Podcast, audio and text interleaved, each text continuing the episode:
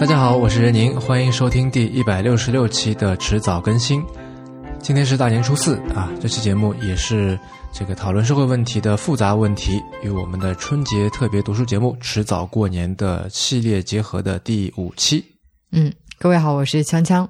呃，今天的两样，我想给大家推荐一个一个事物吧，它可以其实一件事情，也可以是一个东西，呃，那就是发酵。那其实我们在昨天节目里面也有简单的提到过啊。当时我说这个，我觉得经过发酵的爱情才是理想的婚姻。嗯，呃，发酵我觉得是一件非常值得尝试的事情，因为这个当中会涉及到很多我们现在还不知道的微生物的活动。嗯啊，所以因为未知，就让整个过程会变得格外有趣啊，嗯它就变成一个你可以尝试去引导，但是绝对不可能控制的一件事情啊，所以会有一些意外之喜吧。嗯，所以我觉得呃在这里推荐大家可以去试一试一些发酵类的食食物，呃，那也可以。当然了，就如果有条件夫，妇一起做点什么，可以一起腌个酸菜。对，如果有条件的话，那就更加推荐自己亲手去做一些跟发酵相关的事情啊，嗯比如说酿酒啊、腌酸菜啊、呃腌肉啊，对啊，还有做面包，嗯，这些都算。是啊，我想推荐的一个也是个事情吧，嗯啊其实就是比较轻度的身体改造。嗯呃，我以前自己尝试过去贴纹身贴，贴了一个大花臂 结果没有出街。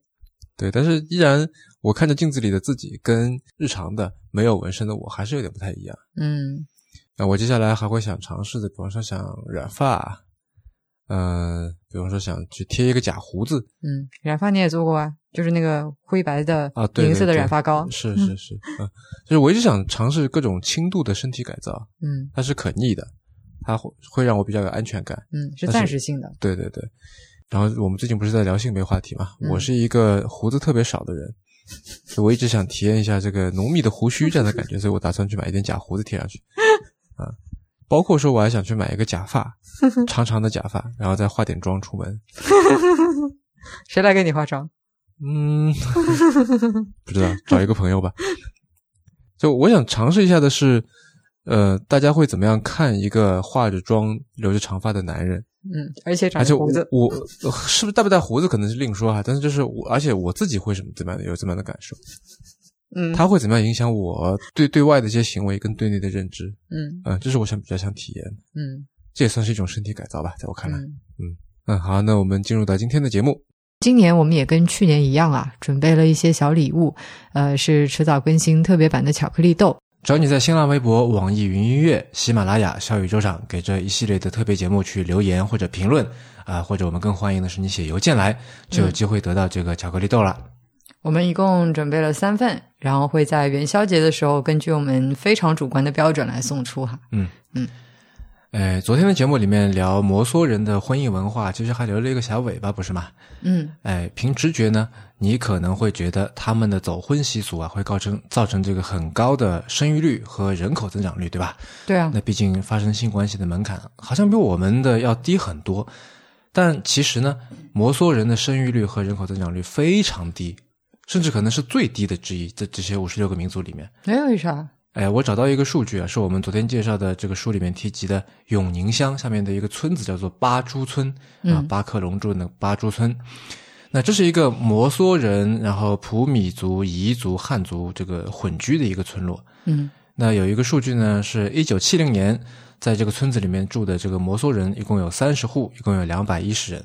嗯然后过了三十年，到二零零一年的一月啊，三十年过去了，才增长到了两百四十二人，增长了这个三十二个人。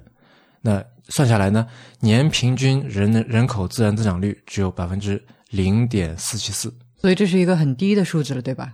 对啊，那当然了，昨天说了，这个改革开放带来的这个城镇化对于呃乡村人口的这个情况当然会有影响，但是住在同一个村子里面，同样的情况，同样是这个三十年间，普米族的年平均人口增长率是一点六六，百分之一点六六，汉族是一点七六，啊，都是都是他那个摩梭人的四倍多。啊，对啊，那这是为什么？对吧？嗯因为我们知道，在这个父权制的体系里面，尤其是传统社会，那往往是不生儿子不罢休的嘛。因为只有儿子才能够延续我的这个呃血缘啊、血脉啊、财产、地位、身份这些东西。那如果说一个一一家人生了几兄弟，那最好说这几兄弟每个人都要再有一个儿子，最好还有好几个儿子，每个人啊。嗯那但是在摩梭人独特的这个母系文化里面，姐妹的儿子是整个家庭共有的，它不属于某一个特定的人。就你的就是我的，对，就在那本书里面，他就有一个采访说，呃，你有几个孩子？他说我有十个孩子。嗯然后旁边那个翻译就说，其实啊，不是的，这个十个孩子不全是他生的，他自己生的有两个。就是他们家总共十个。对，但他都管他，都把他看成是自己的孩子。嗯这些孩子也把他看成是自己的这个妈妈之一嗯啊，所以姐妹里面有人生育了孩子，也就相当于自己生育了孩子，就不是说非要有自己的不可。而且他们很少去分家，所以呢，就是也不太会有这个劳动力短短缺的问题，嗯所以他的人口也就自然就节制了。嗯嗯、然后关于摩梭文化呢，还有一个点是跟我们非常不一样的，因为他们的子女是由母亲和舅舅来抚养的嘛，因为父亲是走婚的，就对。晚上来了，白天就走了。对，所以父亲没有这个抚养子女的义务，也是是因为这个，所以子女和父亲非常的不了解，嗯。很多时候是只知其母而不了解其父的，啊，甚至有一些情况下面就是同父异母的孩子之间，又又是互相的阿夏，这种情况也是有的，嗯嗯，那在这种情况下面呢，当爹的那个人也就没有儿子这个概念了。然后这个子女和父亲相遇的时候，这态度是很一般的，不太亲热，有的时候甚至就像路人一样。这跟舅舅和外甥之间的这个亲密关系是不能比的。哪怕到了现在，就男女双方这个阿夏双方的关系啊，比这个上世纪六十年代就书里面的那个年代要稳定的多。但是这个子女和生父之间的这个关系，却往往比他们跟舅舅之间的关系要淡漠很多。哎，所以摩梭人的小孩他在成长过程当中，这个爸爸就是打引号的爸爸的角色，其实是舅舅扮演的。然后摩梭男孩关于男性的社会化的一面，其实是从舅舅身上学的，对吗？对，嗯，其实我看那本书的时候也有点疑惑啊，就是摩梭人他是怎么样去塑造男性的一个社会形象的？嗯你想，他这一路发展过来也是几千年的历史了，那肯定也要面对外部入侵啊，你想要有战斗，对吧？或者说一些相对来说比较危险的工作，救火啊、捕猎啊什么这些事情。那如果说他们也是像父系社会一样，这些工作、这些事情是由男人来完成的话，那么他们是怎么去规训、怎么去说服一代又一代的男人去面对这些危险、去牺牲自己，对吧？这个有危险我来上，这样。那说到这里，我就想聊一本书啊，大卫·吉尔莫的《发明男性气概》（Manhood in the Making）。嗯，大卫·吉尔莫啊，David Gilmore 是纽约州立大学石溪分校的一位人类学教授。那么这本书试图讨论一个问题，就是男孩要怎么样才能变成打引号的男人？嗯哎，那在这个系列节目的第一期里面，男男男男那期里面，我们已经讨论过这个话题了啊。今天我们稍微换一个角度，再聊的具体一点，就好像那期节目开头提出来的那几个问题那样，就男孩要怎么样才能变成男人？这个问题其实引申开去会出来很多旁支的问题，比如说，为什么男孩要变成男人？怎么样才算没有变成女人？以及就是男人和男孩有什么区别？怎样才算是你变成了男人了？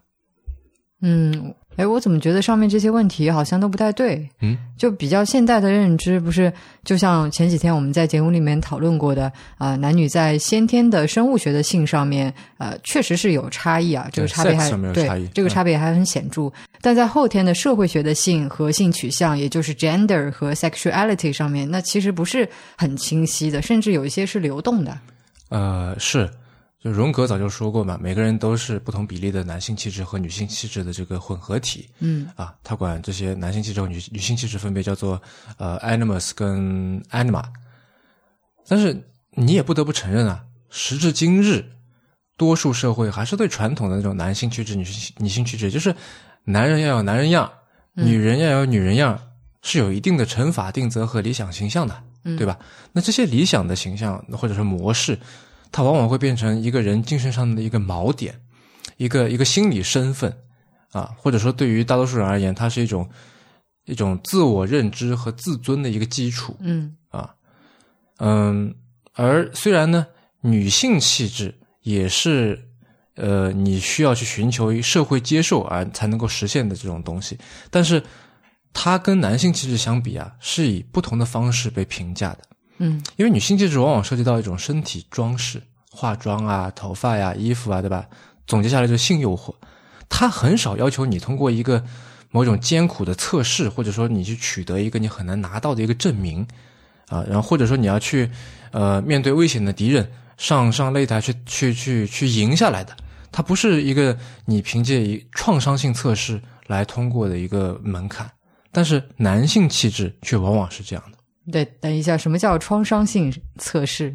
哎，这本书里面就有了哈。我们来看看这个吉尔莫举举的例子好了。嗯这些例子几乎覆盖了世界上所有的大洲。这本书里面就他的这个眼界非常的广泛。嗯嗯、他举的第一个例子是南太平洋上面的一个一个小岛上面的人，这个族叫做特鲁克族。然后这个特鲁克族的渔民呢，他们的男人啊，就受到鼓励，文化上的这个鼓励是让他们拿生命和身体去冒险，而且你要有这个强健的、有男子气概的那种思维。所以他们会驾驶那种很小的独木舟，嗯用鱼叉去潜水去叉鱼，然后在鲨鱼成群出现出现的这些水域里面去大胆的活动，啊，也不怕死。就他们故意挑鲨鱼比较多的地方是吗？不是，就是因为那个地方有很多鲨鱼，嗯就是胆小的人就不敢去了。但是呢，他们依然去，为什么？因为这是一种强健的、有男子气概的一种思维，对吧？也可以用来挑战命运和证明自己。然后，如果有男人面对这样的事情要打退堂鼓，说：“哎，那里有鲨鱼，我不敢去。”那他们的同胞无论男女，都会嘲笑他，说他娘炮，说他女里女气，像个小孩子一样。嗯那吉尔莫下一个例子就到了欧洲啊，希腊爱琴海上的这个卡里姆诺斯岛，嗯这个岛的经济收入主要是海绵捕捞。就我们现在洗碗用的那个海绵啊，其实在之前它是真的海里面那种生物，嗯。然后后来才出现了这个工业用的这个代替品了啊。那么海绵捕捞，海绵是这种生长在海底的动物，嗯。然后呢，这个岛上许多的这个传统的男人都是不用保护装备，直接潜到海里面去，那结果就很多人都得了潜水病，甚至很危死掉险吗。对啊，但是这么做能够显示出他们很强健啊，能够显示出他们对死亡的蔑视，也证明了他们的男子气概。而那些现在还有啊，这你是采取保护措施那些年轻的潜水员，嗯就会被人白眼，被人嘲笑唉啊。然后我们再把这个视野放到东非，嗯在东非呢，有一些部落啊，马赛啊、伦迪尔啊、吉厄、桑布鲁这样一些部落，他们呢是以牧牛为生的。他们的男孩到了青春期以后，就要被从母亲身边带走，经历一次割礼，嗯也就是在没有麻醉的情况下面嗯实施包皮环切。然后，如果在切割的时候，一个男孩要么他哭了呀，他眨了眨眼睛啊，把头扭过去啊，什么表示出这个对疼痛的畏惧啊，那么他这个人终生都会看作是不配拥有男子气概的，而且还有连坐制度啊，他整个家族都会被人看不起的，天啊，这个太残忍了，听起来已经很可怕了，对吧？但是在刚才说的这个桑布鲁部落附近啊，还有另外一个叫吉苏的部落更加猛，他们实施的割礼是不用刀子的，就是在吉苏族的割礼上面，男孩必须保持一动不动，嗯，坐在那里，然后呢，你他的这个包皮啊会被徒手撕开，我勒个去，然后这个皮下的肉呢会被人从龟头附近呃，缓缓的剥掉，还不是一下子剥啊，慢慢的剥。如果你在这个仪式当中展现出来哪怕一丝一毫的犹豫，哪怕是说你因为太疼了而在那边抽搐，都会招来很重的惩罚，而且也是一样的，也有连坐制度，可能会导致你家庭的覆灭，甚至。天呐，我听得鸡皮疙瘩都起来了。不过你刚才说的这些都是在相对没有那么开化的地方哎。对，嗯，他们也许是比较特殊的例子啊，可能有点夸张，但正是因为明显，所以观察他们才能够让我们比较容易的能够摸到历史的脉络，看到说男男子气概是怎么来的。而且，其实，在现代社会也有类似的事情，那当然不是割礼啊，也不、你也不用面对鲨鱼啊、潜水病啊，嗯然后有一些文明里面，这个男孩要承受鞭打，就是留下一个伤痕，说明你是你就经历了这个这个这个试炼了，这样是可以成为男人。那当然，这些我们现在社是这个现代社会里面也都没有了。但是呢，在英国传统上，男孩要成为一个绅士，就要独立进入公立的寄宿学校 （boarding school）。嗯在那里面，他们会经历非常严酷的考验，包括一些年长的男性的肢体的暴力啊，然后还有很多这个来自同辈的一些巨大的压力嗯啊。然后因为英国的父母们相信，只有这样才能够让少年们能够做好依靠自己，然后成为一个刚毅勇敢的男人的一个心理准备。嗯哎，那么英国是这样，在大西洋的另外一边，就是美国，也有呃那个我们都知道童子军的那个文化，对吧？，Boy Scout，对，他也是说要培养独立的男子气概啊，让小孩小男孩成为大男人，对吧？这这其实就是一种延续了，我觉得。嗯，那这本书里面有谈到女性吗？就是你刚刚说的那些文化里面，女孩如果要成为女人的话，就需要经历一些什么吗？嗯、在东非有些地方，女孩也是要经历割礼的，就是把阴唇和阴蒂切掉。呃但是大部分地区，大部分地区女孩不用做什么，就只要你来了月经初潮，你就算已经有了女性身份，是个女人了。这样，嗯，就我突然觉得自己很幸运，没有投胎在那些社会里面。是啊，是啊，嗯，这么说来的话，就女孩的成年反倒是一件比较自然的事情。对，在那些文化里面，相信如果你没有受到他们所给的那些折磨，嗯男孩就会继续脆弱下去，他不会自然而然的成长为男人。他们相信是，就真正的男人是锻造出来的，嗯像钢铁一样，你承受反复的打击才能够锻造锻锻造出来，而不是与生俱来的。而这个锻造的过程，其实也就是相对女孩来说的，那个男孩的身体，他的精神被跟母亲啊、姐妹们啊分离开，跟这些女性变得本质上不一样的这么一个过程。然后这个过程是非常需要真正的男人们来参与的。嗯事实上，这本书还里面还写到啊，就有些文化里面，男孩需要给那些真正的男人们去口交，然后吃下他们的精液，要吃很多人的精液，然后把他们的这个精液化作自己的力量。哦，所以你刚才会问，就是不知道摩梭人他就是在他们的那个母系制度下面，怎么样去规训男性，对吧？打引号的就锻造他们。对，那虽然这么说，可能很多人会觉得有点刺耳啊，但我觉得，在一个前现代化的社会里面，如果说你不把女一里女气塑造成塑造成为一个贬义词，嗯。那你会很难说服男人在面对生命危险的时候去无所畏惧的牺牲自己。甚至在当下是这个现代社会里面也有这样的情况，因为男人并不天生要比女人勇敢，是。对吧？一个小男孩他并不天生要比小女孩勇敢，是，所以你要让这些男的去过那种任何一秒都随时可能会死掉的日子，你必须要经过某一种规训、教导和鼓舞。嗯就你看《永远的零》那个电影版里面啊，就百田尚树那个小说改编的这个电影，神风特工队的队员已经是服役当中的军人了哦，嗯但是在自杀式袭击之前，就早上，然后这个这个有一些仪式化的东西，大家做完这个仪式，然后上飞机走。那这些仪式这些东西都是男性化的，指挥官大吼着来训话，跟大家敬酒，然后集体的大碗喝酒，一饮而尽，把碗啪摔碎上飞机。嗯啊。那你你前两天不是提到了这个美国夫人和这个平权平等权利法案对这个事情吗？那其实以色列在他建国的时候，一九四八年的时候，在他的独立宣言里面就已经实现了这个 ERA 这个平等权利法案没有实现的东西了。嗯他就说他会保证所有居民的社会政治权利完全平等，不论宗教、种族或者性别。但就算有这句话，就算在以色列，嗯也只有男人们会被派去作战，派去送死。嗯，哎，这个不就是就是那部那部纪录片《The Red Pill》里面讲的 Disposable Man 嘛？就是从社会整体来看的话，呃，男性普遍是更加可以被牺牲和消耗掉的。对，就《男男男男男的妻》里面介绍的这个《The Myth of Male Power》这本书里面，其实也提到了这一点嗯啊。那关于这点呢，《发明男性气概》这本书里面是这样说的：因为男人们天生拥有更强的上半身力量，而且男人们不必分娩或哺乳，所以群体以这种可牺牲消耗的使用方式来用上他们，既合乎逻辑又富有效率。正如弗里德尔有说服力的论述的那样，简言之，出于生理原因，相较女人的减少，男人的减少对人口维续的影响更小。实际上，正是对这种特定消耗性的接受，常常构成了男性气概的衡量方式。这个情况或许有助于解释为何人们会持续不断地强调冒险是男性气概的证明。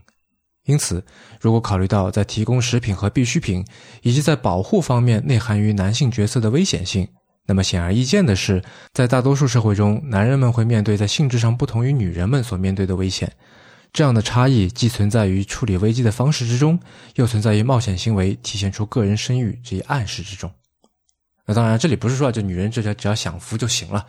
女人当然也有女人特有的女人们需要面对的危险。那比如说分娩就是一件有风险的事情。嗯，但那毕竟嘛，它分娩的风险总比上战场要低一些啊。再比如说，呃，被强奸的风险肯定是这个主要是社会当中的女性在承担了。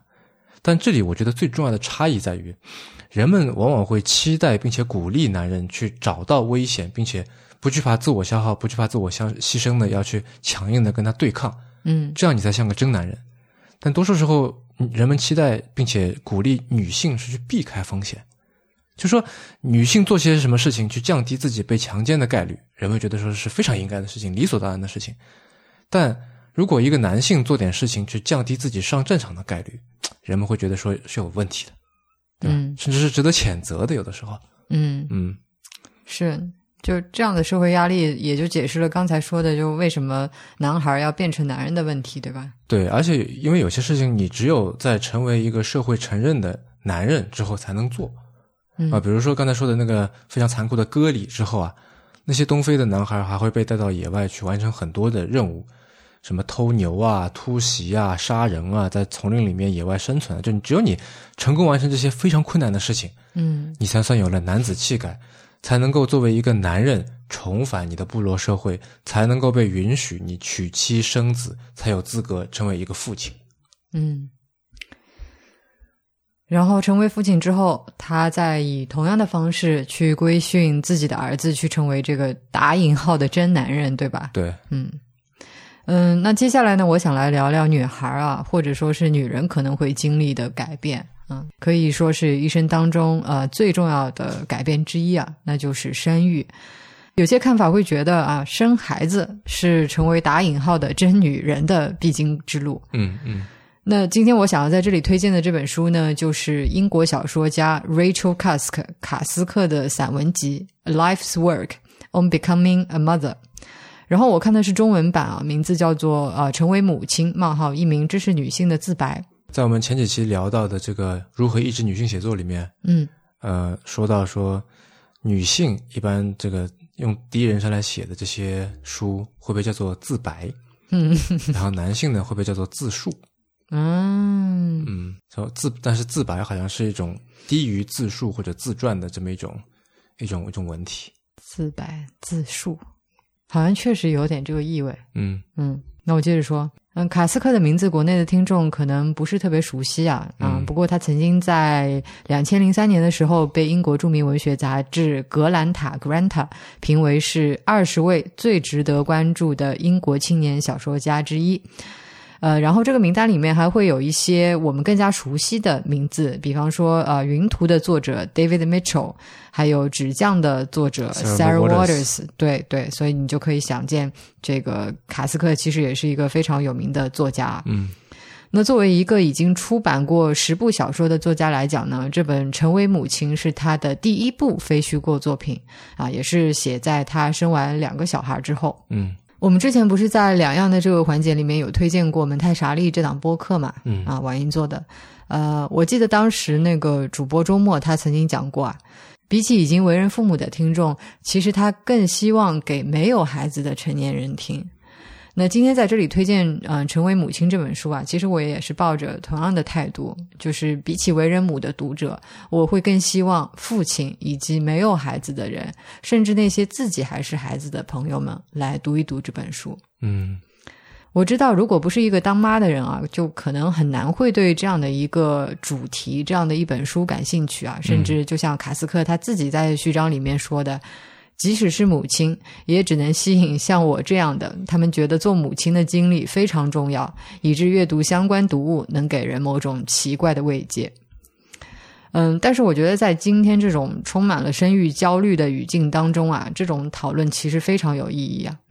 因为你想啊，就为什么我们的上一辈人，我们的爸爸妈妈，更别说是爷爷奶奶、外公外婆，他们会觉得为人父母是这么顺其自然、这么简单的一件事情。但是今天我们是要这个思前想后，有很多思想包袱的。对，你看，我们甚至还要做这一系列的播客节目来探讨这个这个问题。是是我们的父辈和祖辈，他们其实都不太能够理解。嗯嗯，我非常认同卡斯克在这里面说的，就是从女人到母亲的心路历程，对我们而言，要远比我们母辈所经历的漫长。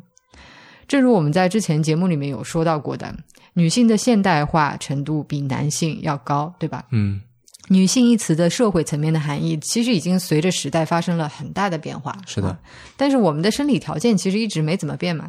呃，当然，其实也呃，准确来说不是一成不变。那有配方奶粉啊，人工受精啊，代孕啊，然后包括说我很期待有一天人工子宫也能够早日到来。就嗯这些技术，它确实带来了一定程度的解放。呃。但是我们的生理条件，就基本的这个主要的生理条件没有怎么变，那嗯人还是人。嗯、对，女人还是女人，嗯、也就意味着女性在生物意义上的含义没有改变，嗯啊，所以成为母亲，她依然是我们被期待去履行的使命。是的，卡斯克说，孩子的出生不仅将女人和男人区分开来啊，也将女人跟女人区分开来。于是呢，女性对于存在的意义的理解发生了巨变。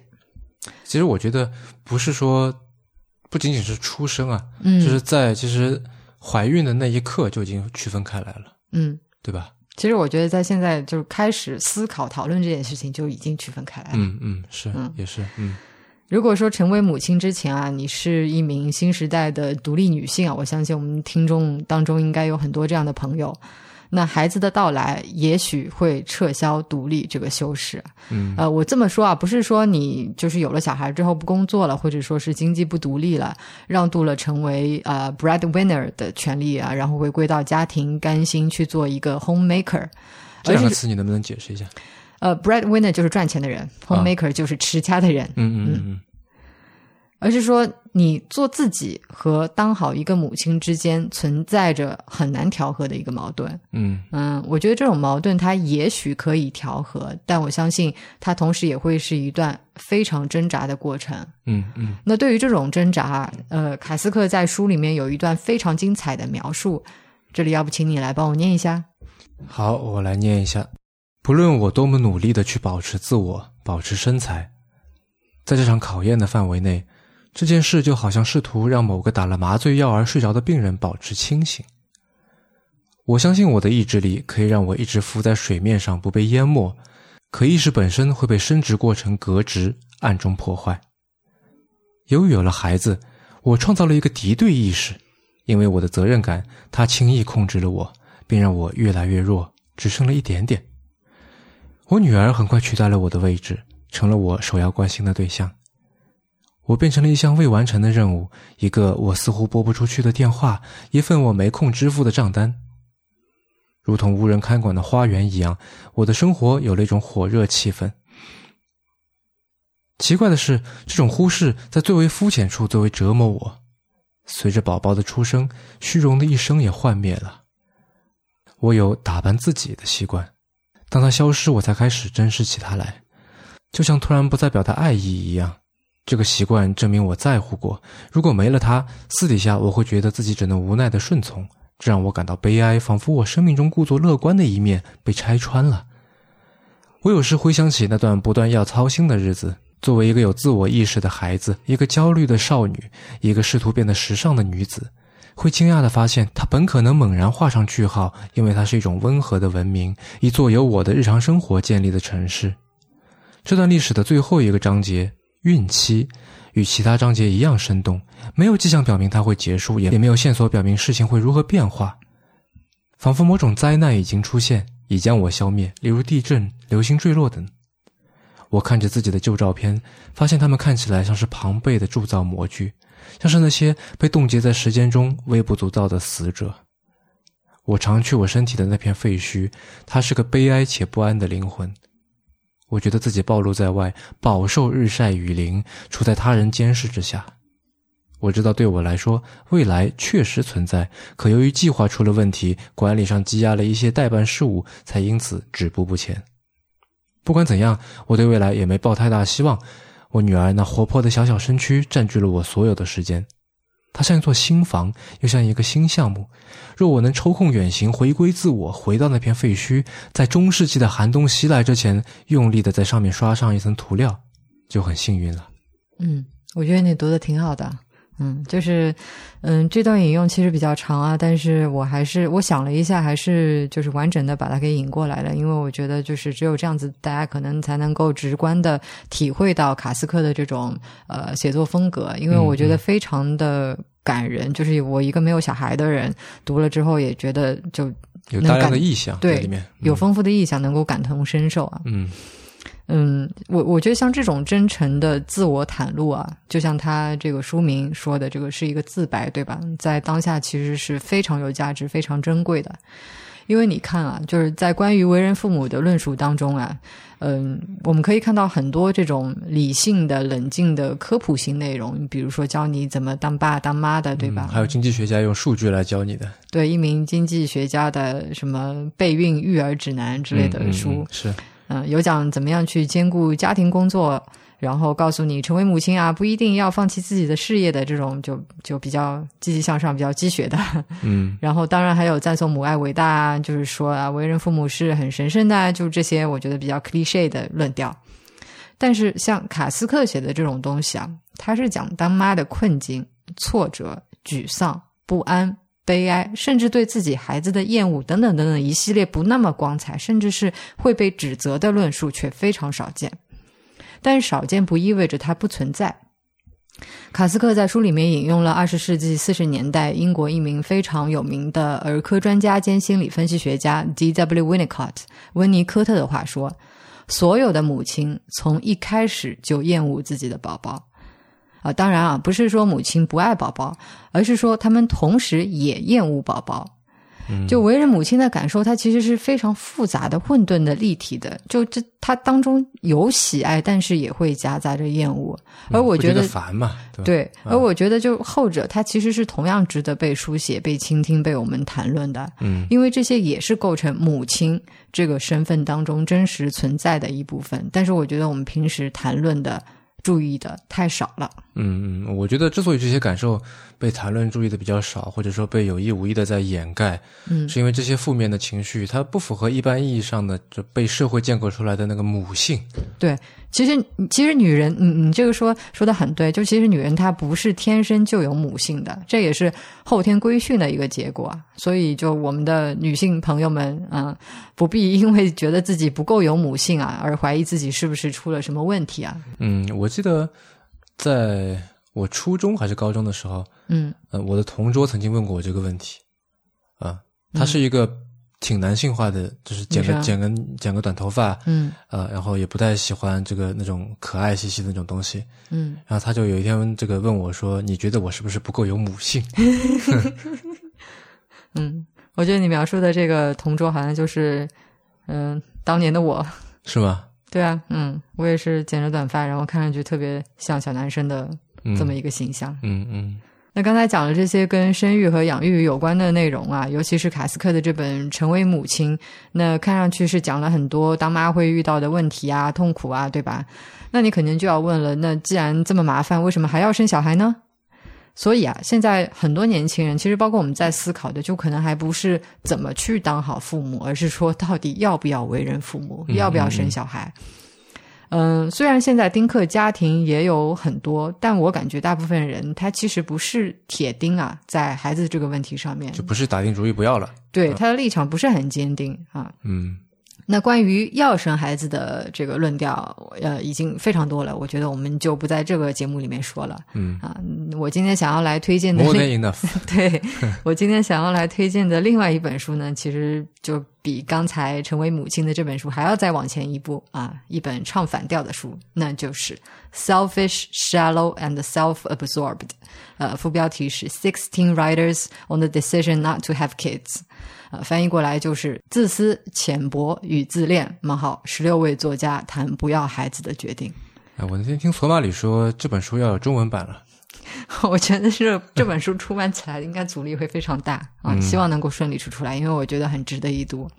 嗯，大家光看这个标题啊，就已经很直接、很有话题性了，对吧？嗯相信我，里面的内容更加坦诚，更加有争议性。嗯嗯，这本书它其实是一部文集，由美国作家梅根·道姆梅根·道姆编辑，然后收入了呃十六篇文章，那主要都是来自英国、美国的作家。嗯然后，嗯，这个比例作作者的比例、性别比例也很有意思，十三位是女作家啊、只有三位是男作家。嗯那他们基本上都是到了不可能再有小孩啊，无论是自己生还是领养的这么一个年纪，差不多是从呃五十多岁到七十多岁都有。嗯然后因为是这样的一个年龄段的作者写的啊、所以这些文章都是以过来人的这么一个身份，回顾了自己是如何做出不要孩子的选择，以及接下来他们的人生又是怎么样的一番景象。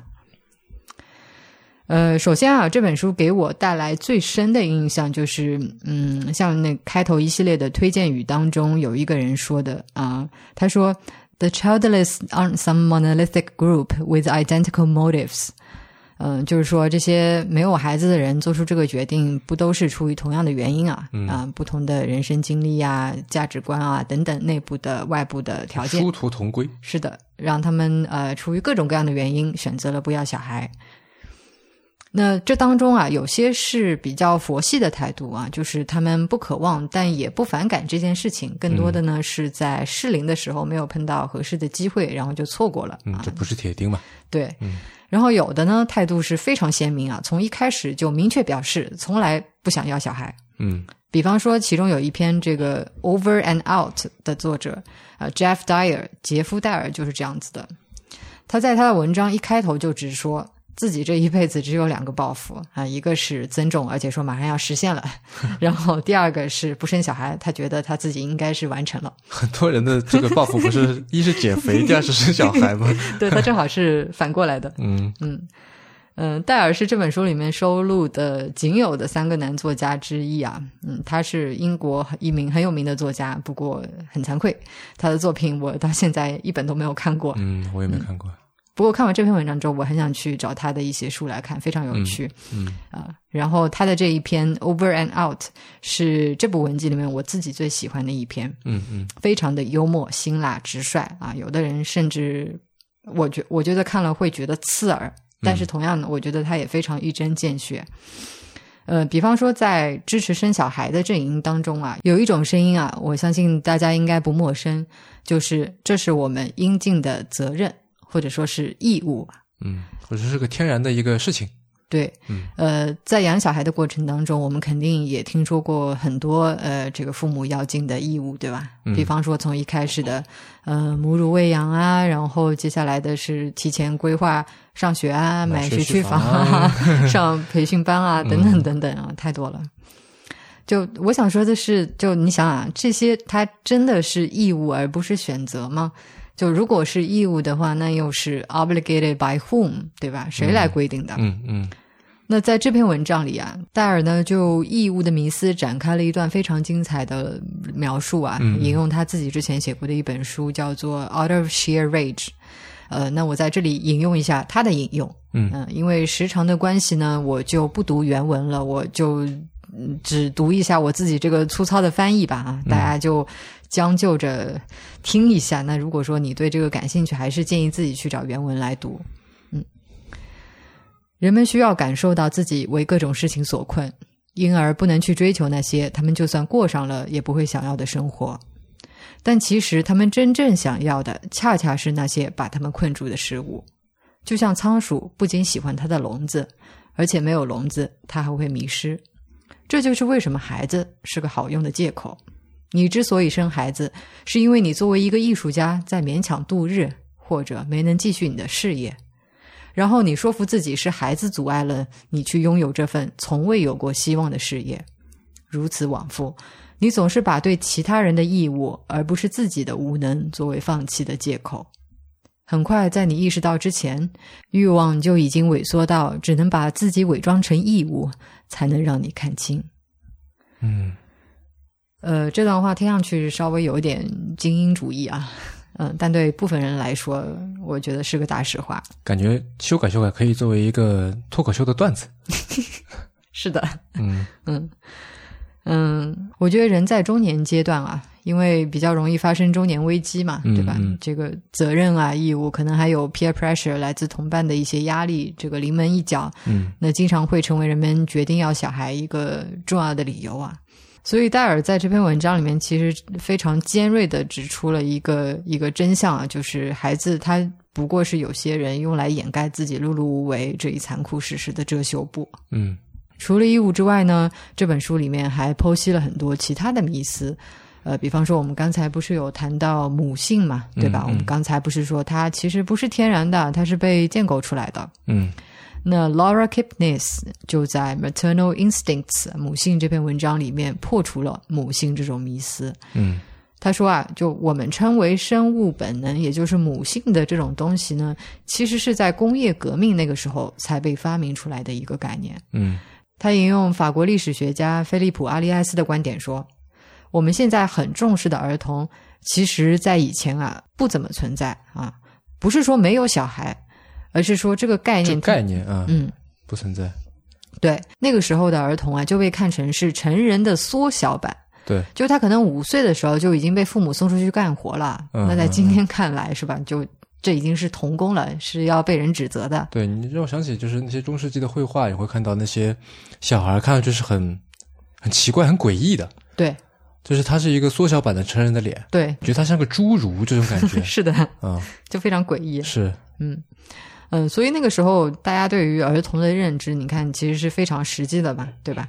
嗯，作为劳动力，他们能够补贴家用啊，嗯然后再加上那个时候小孩的死亡率非常高，呃，因为卫生啊、医疗啊各方面的条件都比较有限嘛，所以父母他对每一个孩子的这种情感的 attachment 其实是很有限的，就是他嗯他没有办法去爱每一个小孩，是而且小孩也有那么多，可能有的很快就死掉了。嗯但是从工业革命开始之后啊，事情就不一样了，因为我们有了明确的性别分工，男人到外面去工作，然后女人在家里面干活。嗯而且有了机械作业以后呢，我们也啊、呃不再像以前那样子需需要这些小孩来作为劳动力，对吧？嗯所以养孩子这件事情啊，就变成了一件经济上不怎么划算的事情。嗯就你你你只出不进，对吧？嗯然后另外一方面，随着卫生医疗条件的改善，儿童死亡率大大下降。那这样的话，父母能够给予每个孩子的情感和关注也比以前多了很多。嗯，那就在这个时候，对儿童的建构和美化也就开始了。嗯，儿童这个概念呢，也逐渐形成啊，我们对他们的认知也就从成人的缩小版逐渐演变到了今天的小天使。嗯嗯，关于儿童这个概念的诞生啊，我们刚才说的这个法国的历史学家呃阿利埃斯有一本非常有名的书，叫做《儿童的世纪》（Centuries of Childhood）。嗯，我我觉得很值得一读，可惜这次呃时间毕竟比较有限嘛，嗯我们不能够在节目里面跟大家聊一聊。如果有朋友看过的话呢，也欢迎跟我们讨论。嗯嗯，你刚才说的儿童这一点，让我想到上野千鹤子在就我们在第一期节目里面介绍的那本书啊，《父权制跟资本主义》嗯那本书里面也提到，就是在儿童可以被视作生产力的那个时候，如果说两个人离婚，儿童小孩会被判给父亲。嗯啊呃，当然，这个判给父亲以后养还是由这个奶奶去养啊，所以这事儿依然是女人的事儿。呃，而在儿童被看作小天使，不能参加工作以后，离婚的时候，他们会被判给母亲。嗯嗯，就非常的功利主义。嗯、我觉得这也不能完全的把它放到功利主义的角度来看。嗯，为什么呢？就一个角度是上野千鹤子这个角度，他就是觉得说，就好东西都给男的，坏东西都给女的。啊，对好啊，东西他能干活，所以就给你。啊，对啊，难道不是吗？但另外一个角度，你想，就你把它看成是一个成人的未完成的版本，未成人嘛，未成年人嘛，对吧？那在这个时候，其实他需要更多的照顾。那谁是一个家庭里面的 caretaker 呢？那就是母亲。我就是这个也有这方面的这个逻辑，我觉得嗯啊。啊，那说到上海上野千鹤子啊，刚好可以引入我想聊的下一本书，嗯就是他的《艳女》啊。那这本书的副标题叫做《日本的女性嫌恶》。虽然副标题是这么写，但它讨论的其实不只是是日本社会的问题。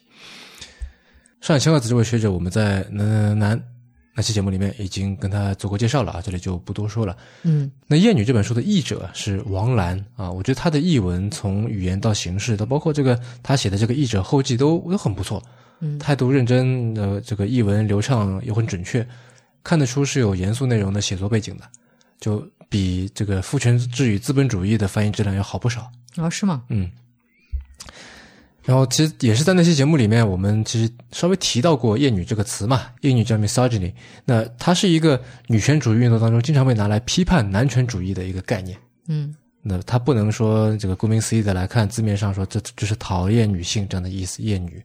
那不然有的人可能就会觉得说，哎，这女性就该在家在家做饭、洗碗、这个带孩子，然后被人批评说你这是厌女症，他反而会觉得很委屈。他说啊没有啊，是我没厌女，我很喜欢女人啊，对不是我讨厌的意意思？哎其实是贬低之类的意思。对对，这厌女其实是女性蔑视的意思。嗯那上野千鹤子就说，这从男人的角度呢是女性蔑视，从女性的角度就变成自我厌恶。嗯哎，比如我们经常会看到那些宫斗剧啊、宅斗剧啊，为什么几个女人会围绕着一个男人在那里勾心斗角，对吧？机关算尽。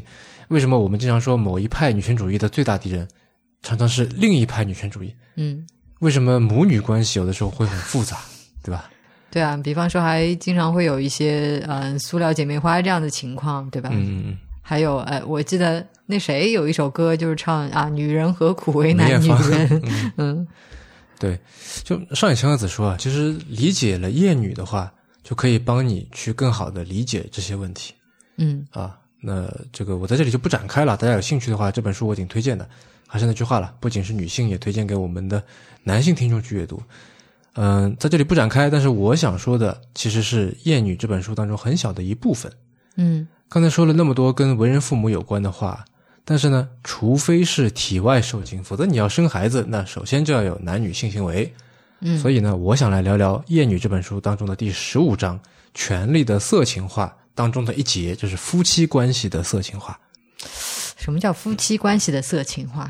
哎，你听我说嘛，我们在昨天的节目里面不是聊到这个前近代的婚姻家庭是为了传承显著的家业，是为了为后代子孙去奠定基础。哎，嗯那么米歇尔·福柯呢，在他的性史里面就说啊，近代的性道德把性在家庭当中的这个关键的这个程度给提升了，嗯这也是一种把家庭给性化 （sexualize） 的一个过程。嗯人们为了性交、为了生殖而建立起了家庭，而一元化的去把家庭当中的一切都归于性，或者说归于性的产物，就是孩子。对啊，就是我相信最近过年期间，大家应该有很深刻的感受嘛，对吧？你回家这个被很多亲戚问的，你看都是什么问题嘛？嗯，要么就是你挣多少钱啊，工资多少啊，要么就是什么时候结婚啊，生小孩啊，打算生几个啊，什么时候生第二个啊，等等等是等。，嗯嗯，但我不知道 为什么就是这类问题很少。就比如啊，你最近去哪里旅行啊？看什么书啊？有没有好看的电影推荐啊？等等等等，有没有听迟早过年啊？嗯，当然，一方面是说这个可能他们跟你也没什么这个共同话题啊，在这个方面。嗯但另一方面，我觉得这也是关心的角度不一样嗯啊。那虽然他们也是出于好意了哈，来关心关心，但本质上我觉得也是一种对人和家庭的异化吧。啊，就是人最值得关心的功能就是挣钱，就是个挣钱机器。家族家庭最值得关心的功能就是生殖，就是一个生娃机器。啊，那上野千鹤子在这一章的开头啊，首先运用了这个福柯在性史里面列举的四种近代以后的性欲望的装置，嗯哪四种呢？分别是儿童的性的教育化、女性身体的歇斯底里化、性欲倒错的精神病理化、生殖行为的社会化。然后他这样写：儿童的性的教育化指儿童的性成为管理对象，尤其指对手淫行为的禁止成为儿童教育规训的一项内容。女性身体的歇斯底里化指女性的身体被视为性身体，对性欲的压抑被视为导致神经病女人的原因。性欲倒错的精神病理化指除异性间性器官接触以外的多种性爱方式被视为错乱反常的快乐，通过精神病理学将之视为异常。性欲倒错包括同性恋在内，同性恋在中世纪被视为道德上的越轨行为，但进入近代以后被视为精神医学上的病理现象，成为治疗矫正的对象。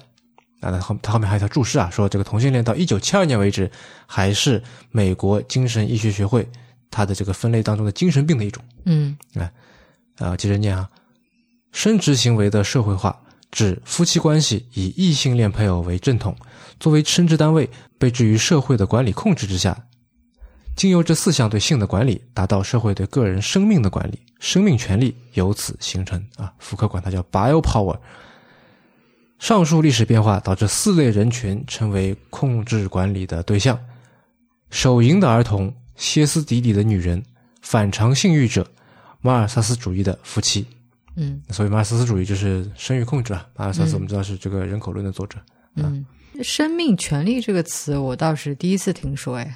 嗯，福柯最关心的总是嗯、呃探讨权利的本质啊，嗯这个权利和知识的关系啊，然后知识又是怎么样呃作用于每个人，给每个人不同程度的权利啊，对，从上到下，从下到上这样，对，嗯，所以关于信啊，他会这样去看，嗯，我觉得也非常 make sense。是的。那尽管没有写完就去世了，但福柯那三卷信史的影响很大。嗯啊、他想说的其实是为什么有一些人的信被定义为常轨，而另一类的人的信就成为了偏差，也就是成了所谓的 deviance。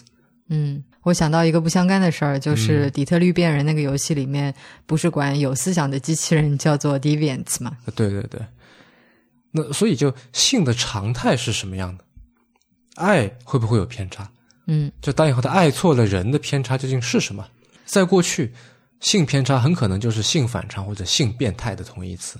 嗯呃，上野的很多想法看得出都有福柯的影子。嗯呃，比如他接下去写，正统的异性恋夫妻之间的性爱由此被置于特权地位。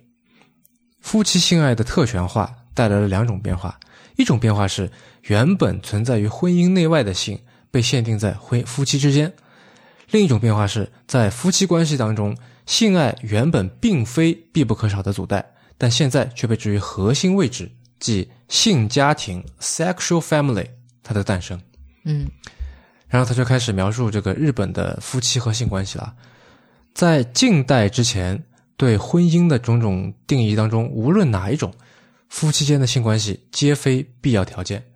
没有性行为，夫妻关系依然维持延续；没有生孩子，正妻的地位不会被动摇。那按照你昨天说的这个中国古代的七出三不去标准啊，生不出孩子可能会被休诶。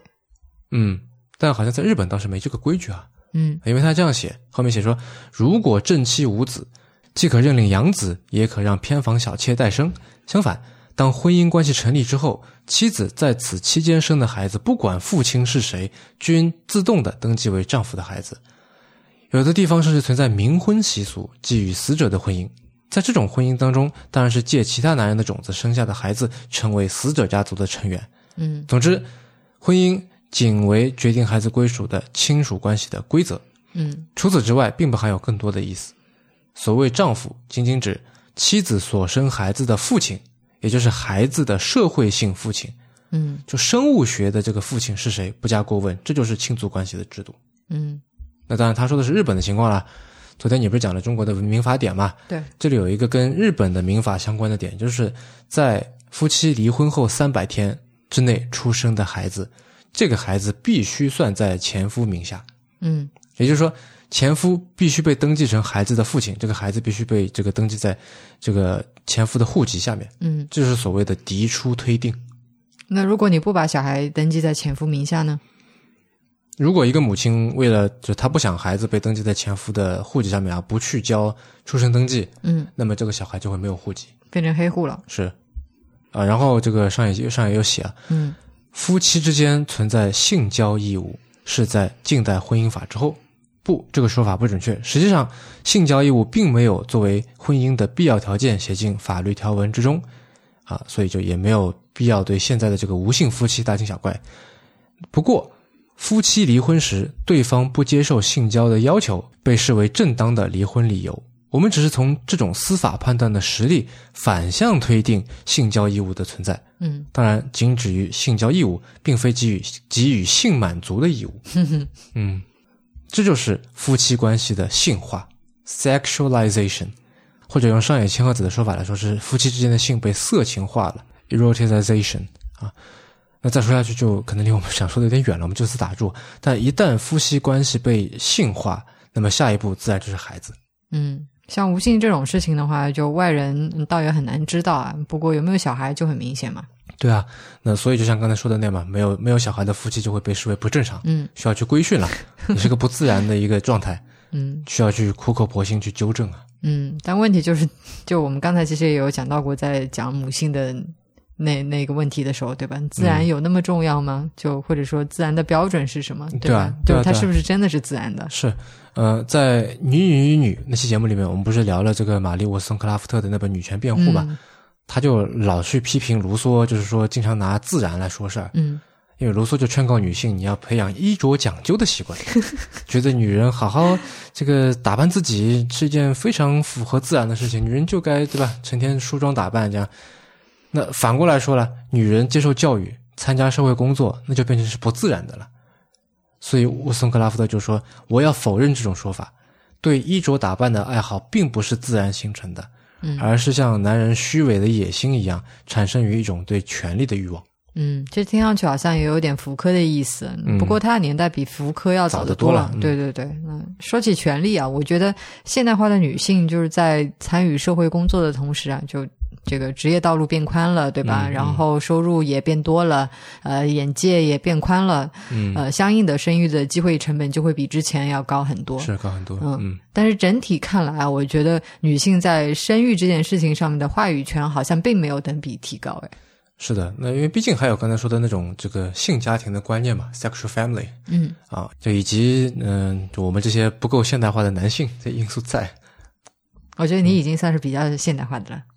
嗯嗯，讲到生小孩这个事情，其实我也有跟一些朋友聊过啊。然后就我发现，大多数他其实没有一个明确的理由。就有的人是主动想要，就 somehow 就是想要。那我觉得这也挺好，对吧？而且是他的于本能。对，就是也是他的自由。嗯呃，但是其实有很多朋友呢，他也自己也挺不清楚的，然后因为年纪到了，呃，觉得说现在不要，那以后就没有机会了啊，也不想去做冻卵啊之类的事情。错过最佳生育年龄。是的，嗯啊这个实在是没有办法，有年龄限制在，那就差不多生一个这样。嗯嗯，我也跟朋友聊过类似的话题。嗯，就有的人说呢，他是想延续家族血脉，就我觉得这个可能。我猜你聊的大多数都是女性，对吧？我是跟几个男性朋友是在聊，对，所以会有这延续家族血脉这种事情。这为什么嗯。跨性别聊比较少？是，可能比较敏感吧，啊，嗯。哎，我这也有人说要养儿防老，说怕以后寂寞了，这老了寂寞没人照顾啊，呃，也有说就是纯粹是爸妈想要，就嗯爸妈想要抱什么孙子孙女、外孙外孙女啊，啊、也有人说自然规律啊、甚至甚至有人说就是希望通过生孩子来改善夫妻关系的，嗯，就觉得两个人关系很淡了，然后希望能够到下一个阶段，希望能够有一个共同的一个一个话题或者一个事情。嗯，这些理由在我看来，要么经不住细想，要么呢，就我觉得还是有别的方式可以来实现的，比如领养，对吧？嗯那毕竟生孩子啊，就把一个新的人类生命带到世界上面来，我觉得可能是我们人生当中要做的最大、最重要的、最 significant 的一个决策之一，可能都没有之一。而且它涉及到的成本非常巨大。嗯，是啊，而且它是一个不可逆的决策嘛，对吧？你生下来，你不可能说将来后悔，然后又把它塞回去。嗯，而且就是整个的养育过程，它会牵涉到大量的经济时间和机会成本，就是嗯尤其是女性的话，她还要付出生理上的这个代价。嗯，就我能想到的唯一只有通过自己生一个孩子能做到的事情，就是带来自己生一个孩子的体验。这这怎么有一点点循环论证的感觉？嗯，就好像说，上次我们不是在新西兰跳伞嘛？那跳伞这显然是个有危险性的运动，你上飞机之前就不是都要签生死状嘛？嗯，但这毕竟是一种别的方式都无法替代的体验，你可以去做那个跳楼机。那还是不一样的嘛，嗯对吧？就你生育、养育、教育自己的孩子，陪伴他走完他的或者你的这一生，这是你通过任何其他方式都无法获得的一种绝无仅有的体验。嗯，但是这个体验它背后的责任呢，就是你怎么看这个责任？因为我觉得这里面包含的责任，甚至可能要比付出的成本和代价都要多很多。嗯，我们刚才不是也谈到了这个责任的问题吗？是，我也觉得这里责任巨大，而且他的这个责任，嗯，它的对应方有很多啊，不仅是对于孩子，还有对于自己，甚至对于一个陌生人啊。比如说，就我觉得放任孩子在公共场所吵闹的那些家长，就是没有尽到责任，没有尽到他对我的责任，嗯，他对公共社会的责任嗯。啊。我觉得大概对这种代际责任的认定，就每一个人他都会有自己的标准吧。然后让我想到现在有一个词，不是叫“鸡娃”嘛？像我刚才不是有介绍过的那个母性就 “maternal instincts” 那篇文章的作者作者 Laura Kipnis 嘛？嗯嗯，他也有提到这个鸡娃的现象，但是这种现象在他那篇文章里面被称为呃 “motherhood as a competitive sport”。嗯，就母亲现在已经变得像一项竞技。体育一样了，嗯 嗯嗯，其实我觉得这里面最累的倒不是小孩了，可能是父母啊。你想，他们之所以这么做，好像也是出于一种责任心，对吧？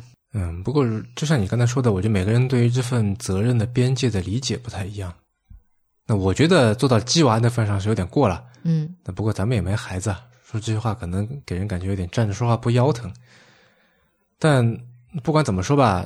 无论是谁，要是有了孩子，我相信都会希望能够有一段互相促进、互相成就，或者至少不要互相摧毁的这么一个亲子关系吧。嗯，那顺便说一句，昨天咱们不是说到今年一月一号开始，中国的民法典正式生效嘛？嗯，其实，在同一天呢，在韩国就是实行了六十六年之久的堕胎罪正式失效的日子。嗯，从二零二一年一月一号开始，韩国女性就是这个金智英们啊。总算可以不是一旦怀上就必须生下来了。那虽然我也知道围绕着堕胎有很多的争论，各有各的道理了，但无论怎么说，以我个人的观点，这是一种增加自由选择度的一件一件好事啊，我觉得是一种进步。是我非常同意。然后就是，我觉得和堕胎一样，我觉得我们今天来讨论为什么要生小孩，本身就是一种进步，嗯，就是一件增加选择自由的事情。为什么这么说呢？因为在可能在以前很长一段时间之内，生小孩被看成是一件 by default 的事情，是一件你不需要去想的事情，但是。我我觉得现在已经不一样了，它现在不是一个你默认肯定会去做，如果你不做，你需要去想，就是非常多的理由，非常 solid 的理由来为你自己辩护。但是今天我觉得，哪怕你是就像我们呃要去选择生小孩的话，那也要仔细的来思考，来衡量，说我这么做的理由是什么。嗯嗯，那我们今天就差不多聊到这里，行，那我们明天再见。嗯。您刚刚收听的是迟早更新的第一百六十六期，这是一档探讨科技、商业、设计和生活之间混沌关系的播客节目，也是风险基金 Once Ventures 关于热情、趣味和好奇心的音频记录。